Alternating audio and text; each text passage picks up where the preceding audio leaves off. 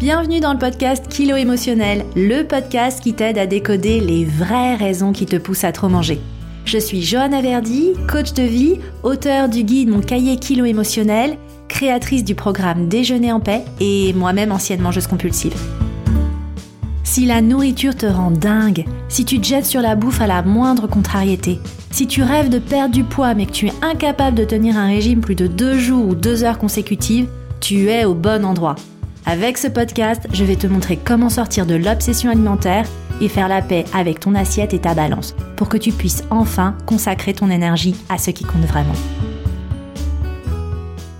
Hello et bienvenue dans ce nouvel épisode. Alors aujourd'hui, je te propose qu'on fasse ensemble un plongeon dans le passé. Et aller explorer le passé, pour tout dire, c'est pas forcément quelque chose que je fais souvent, parce que mon approche aujourd'hui, celle que je préconise et que je pratique, c'est celle du coaching, et pas forcément celle de la psychothérapie. Et tu sais que c'est en psychothérapie qu'on va un peu creuser dans son passé. Alors j'en profite pour faire une introduction sur ma vision de la psychothérapie vs le coaching, et je peux en parler puisque moi-même, à titre personnel, j'ai fait une psychothérapie, une psychanalyse même à un moment de ma vie, j'avais 30 ans où, franchement, personne n'était capable d'absorber ma noirceur, mon tourment, ma détresse. Et j'avais vraiment besoin d'une aide extérieure. Donc j'ai tout simplement ouvert les pages jaunes. Et alors il y avait les pages jaunes sur internet hein, quand même, c'était pas il y a si longtemps.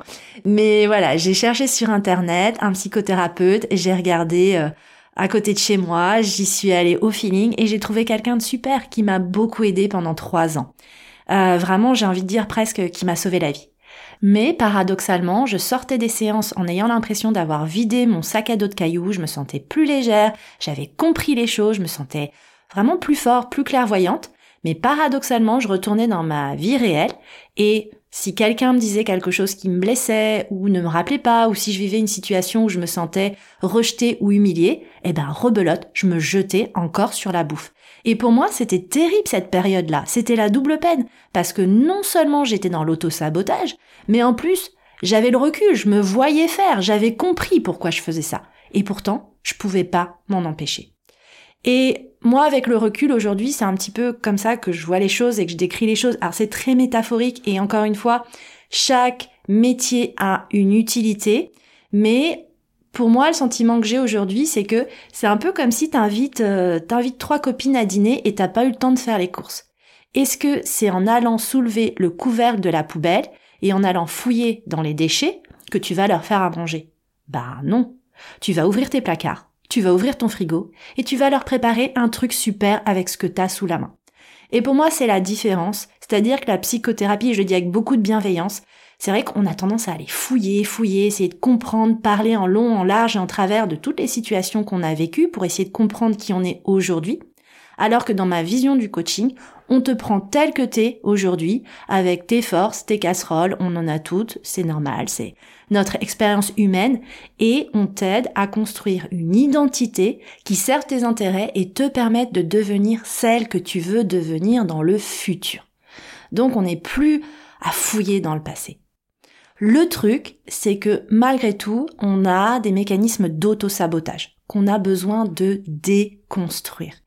Et avec moi, on ne déprogramme rien. Hein, tu vas parfois entendre des coachs te dire qu'ils vont déprogrammer ton addiction au sucre ou tes blessures émotionnelles du passé. Pour moi, tout ça, c'est bullshit ça fera toujours partie de toi. Tes expériences, tes ressentis, ça fera toujours partie de toi. En revanche, ce qu'on peut faire et ce qu'on a besoin de faire, c'est de déconstruire. Hein Défaire toutes ces briques qui font aujourd'hui tes croyances, tes convictions, celles que tu es aujourd'hui, déconstruire tout ça et reconstruire quelque chose qui sert tes intérêts, quelque chose qui te convienne, quelque chose qui sert à construire ton avenir. Et pour ça, on a besoin de déconstruire des narratifs toxiques qui ne sont généralement pas les nôtres. Ces narratifs, euh, ils se forment généralement sur la base de petites phrases qu'on a entendues enfant ou ado et qu'on continue de croire à l'âge adulte. Des petites phrases ou des croyances qui continuent de driver notre comportement, nos choix, nos décisions, nos peurs et nos angoisses, même si ça nous fait du mal aujourd'hui.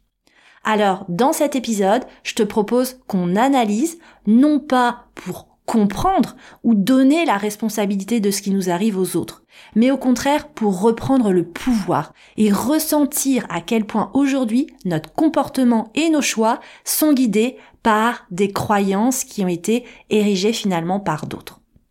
Donc au programme de l'épisode aujourd'hui, j'ai sélectionné six phrases que tu as peut-être entendues et on va aller les analyser ensemble.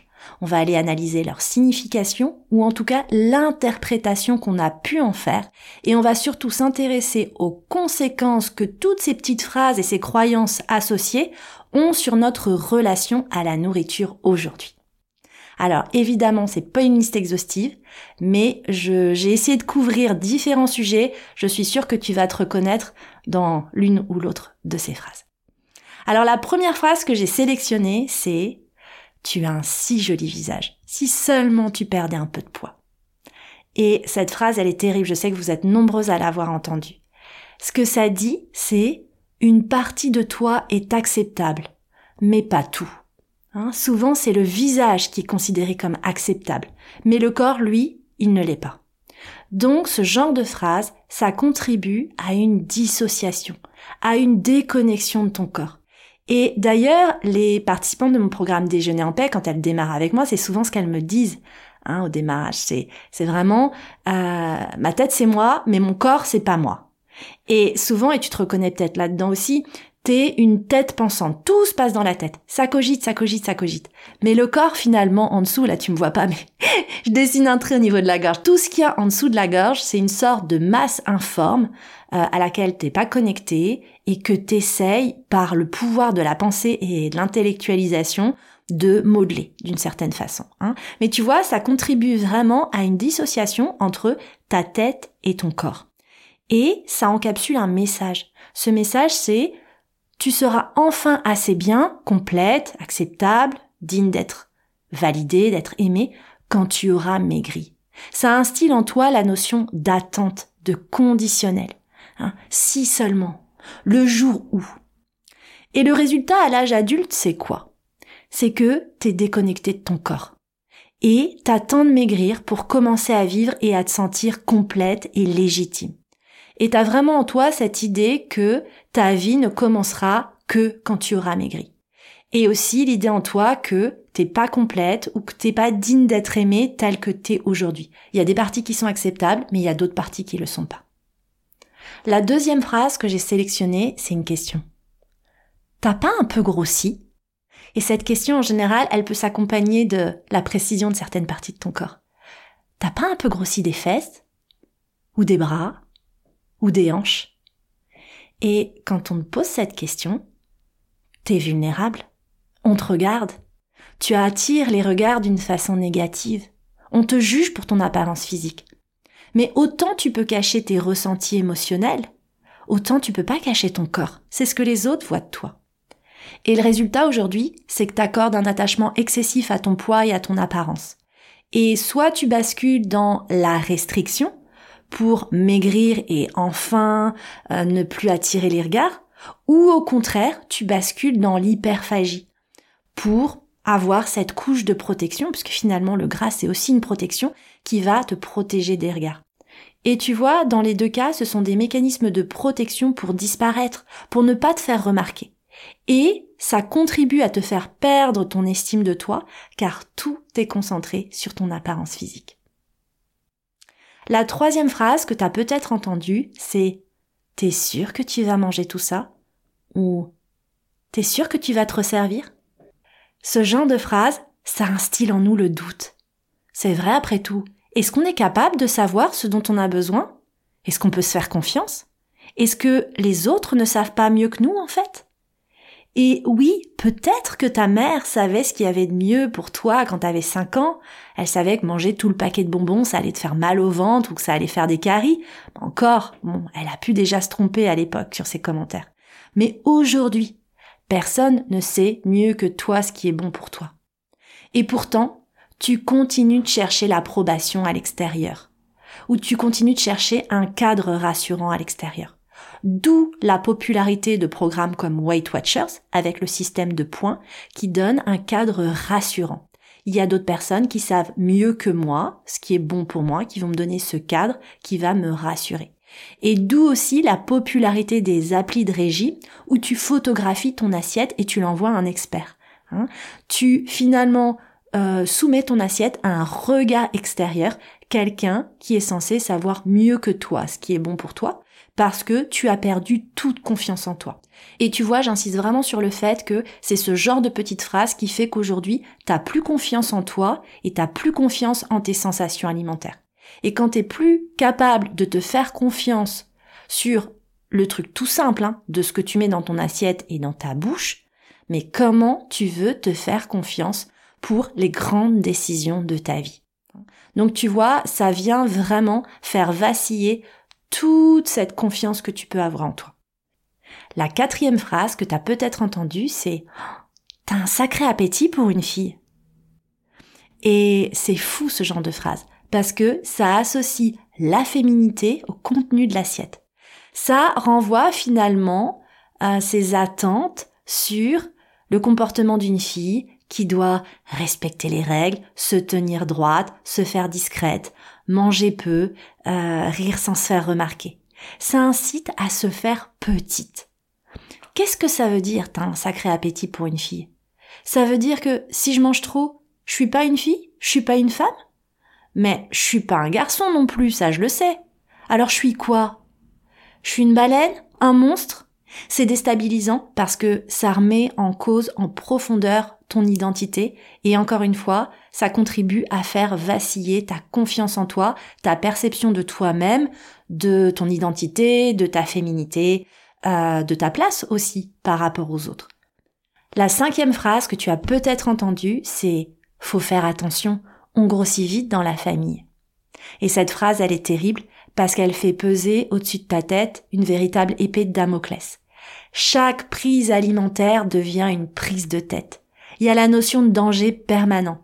La nourriture, quant à cette phrase en tête, elle n'est pas du tout une source de sécurité et d'apaisement, mais elle est une source de tourment et de préoccupation permanente. Résultat, t'es convaincu que t'es obligé de te contrôler en permanence, et paradoxalement, tu as peut-être commencé à le comprendre grâce au podcast, c'est cette peur de grossir qui te fait manger. Donc tu grossis, donc tu es encore plus convaincu que la prophétie est vraie et est en train de se réaliser. Donc tu vois, il faut que tu prennes conscience que ce genre de phrase, ça contribue à perpétuer de façon transgénérationnelle une relation dysfonctionnelle avec la nourriture. Et évidemment, parfois, alors on parle de, de circonstances génétiques, oui, dans ma famille, on est comme ci, comme ça, c'est génétique. Euh, je pense que c'est un pourcentage infime des cas où effectivement tu as une variation ADN qui fait que tu as une propension à grossir. C'est vraiment un dérèglement, c'est très très très très rare. Ce qui se passe la plupart du temps, c'est plutôt des habitudes de vie, des croyances sur la nourriture qui se transmettent de génération en génération. Et oui, je l'ai pas dit aussi, hein, des peurs, des peurs, des angoisses, des croyances, euh, des croyances qui sont toxiques et qui sont erronées. Et ça, ça se transmet. Et ça, c'est ce qui fait que de génération en génération, on est en surpoids. Mais encore une fois, ce ne sont que des croyances. Et moi, je t'invite vraiment déjà à en prendre conscience et à t'en décoller si tu as entendu ce genre de phrase. Et enfin, la sixième phrase que j'ai sélectionnée, alors tiens-toi prête, elle est costaud cette phrase, c'est si tu es trop grosse, personne ne voudra de toi. Tu ne trouveras jamais de mari. Cette phrase m'a beaucoup touchée la première fois que je l'ai entendue de la part euh, d'une des participantes de mon programme Déjeuner en paix. Elle l'avait entendue de la bouche de son père. Et je te laisse imaginer à quel point ça te marque au fer rouge. Ce qui est dingue dans ce genre de phrase, c'est que ça conditionne ton apparence physique et ton poids à la notion de séduction, de couple et d'amour. Donc t'intègres le fait que tu es digne d'être aimé seulement si tu fais un certain poids, ou seulement si tu ne dépasses pas un certain poids. Sinon, tu seras rejeté ou ignoré. Donc le désir passe par mon apparence physique et par mon poids. Et euh, évidemment, encore une fois, bah, c'est genre de prophétie, quand elle est tellement profondément ancrée en toi, qui se réalise et tu te retrouves à l'âge adulte à avoir des difficultés dans tes relations amoureuses, des difficultés à rencontrer l'autre, à l'impression que euh, personne ne s'intéresse à toi, personne ne t'aimera jamais et évidemment du coup la justification c'est t'es trop grosse. Donc tu trouveras l'amour quand tu auras perdu du poids et ça génère aussi souvent des difficultés dans les relations amoureuses, difficultés à maintenir une relation longue ou une dynamique relationnelle qui est malsaine où tu te soumets à l'autre, tu te soumets au regard et au jugement de ton partenaire, t'es ultra sensible au jugement de ton conjoint, t'es vraiment bah, vachement en insécurité. Et dès que ton conjoint ne te donne plus des signes euh, d'intérêt pour toi, mais t'es en panique totale parce que il y a une partie de toi qui est convaincue que ah peut-être qu'il ne veut plus de toi, il ne s'intéresse plus à toi parce que tu es trop grosse et que par exemple il va être attiré par une fille plus mince. Donc ça peut aussi générer des comportements de jalousie excessive qui euh, bah, encore plus exacerbe les tensions dans ton couple et euh, fait que ça devient juste invivable ou très compliqué à vivre au quotidien. Et ce genre de phrase, ça peut vraiment être à double tranchant si tu as subi des attouchements ou si tu as eu une entrée compliquée dans la sexualité. Parce qu'en fait, il y a une partie de toi qui finalement va aussi y voir une opportunité de protection. Bah oui, si je suis grosse, personne ne me regardera, Personne ne posera son désir sur moi. Je ne serai plus objet de désir, je ne serai plus vulnérable. Et en fait, ça m'arrange. Une partie de moi me fait grossir ou m'empêche de perdre ces kilos de protection.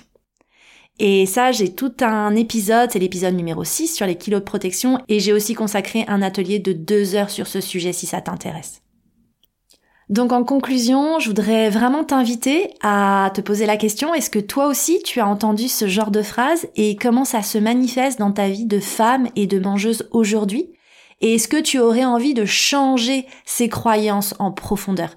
Si oui, je ne peux que t'inviter à t'inscrire sur la liste d'attente de mon programme Déjeuner en paix, qui est mon programme de coaching intensif sur trois mois, qui démarrera là en avril et en septembre, puisque le programme de janvier est complet. Mais on démarre trois fois par an, en janvier, avril et septembre, parce que c'est exactement le travail qu'on fait. On déconstruit toutes ces croyances toxiques qu'on continue de porter malgré nous et on vient reconstruire quelque chose qui sert nos intérêts et qui nous aide à écrire l'avenir et que tu décides de travailler avec moi ou pas un jour, je t'invite vraiment à prendre conscience des phrases que tu prononces parfois toi-même malgré toi, juste parce que finalement elles sont gravées dans ton subconscient, des phrases que tu prononces peut-être avec tes propres enfants ou avec tes proches. Parce que on a tendance à reproduire malgré nous certains schémas. C'est vraiment ce qu'on appelle la transmission générationnelle, un sujet que j'ai détaillé dans l'épisode 10 du podcast. Et si tu as entendu une ou plusieurs de ces phrases, n'hésite pas à venir me le dire sur les réseaux, à venir partager avec moi. Et évidemment, si tu as aimé cet épisode, si tu aimes le podcast et que tu veux le soutenir, eh bien, continue de lui distribuer une pluie d'étoiles et des commentaires positifs sur les plateformes de diffusion. Ça permet de soutenir mon travail et d'encourager les plateformes à mettre ces épisodes en face des oreilles de celles et ceux qui en ont besoin. Et moi, je te retrouve la semaine prochaine. Je te proposerai d'aller explorer une autre croyance qui est généralement bien ancrée au sujet de notre rapport à la nourriture et qui est je suis accro au sucre. Alors tu as peut-être entendu que le sucre c'est une drogue, que ça rend addict et peut-être que toi-même tu as l'impression de te comporter avec le sucre comme une junkie. Si c'est le cas, on en parle la semaine prochaine. Je te remercie pour ta présence et je te donne rendez-vous au prochain épisode.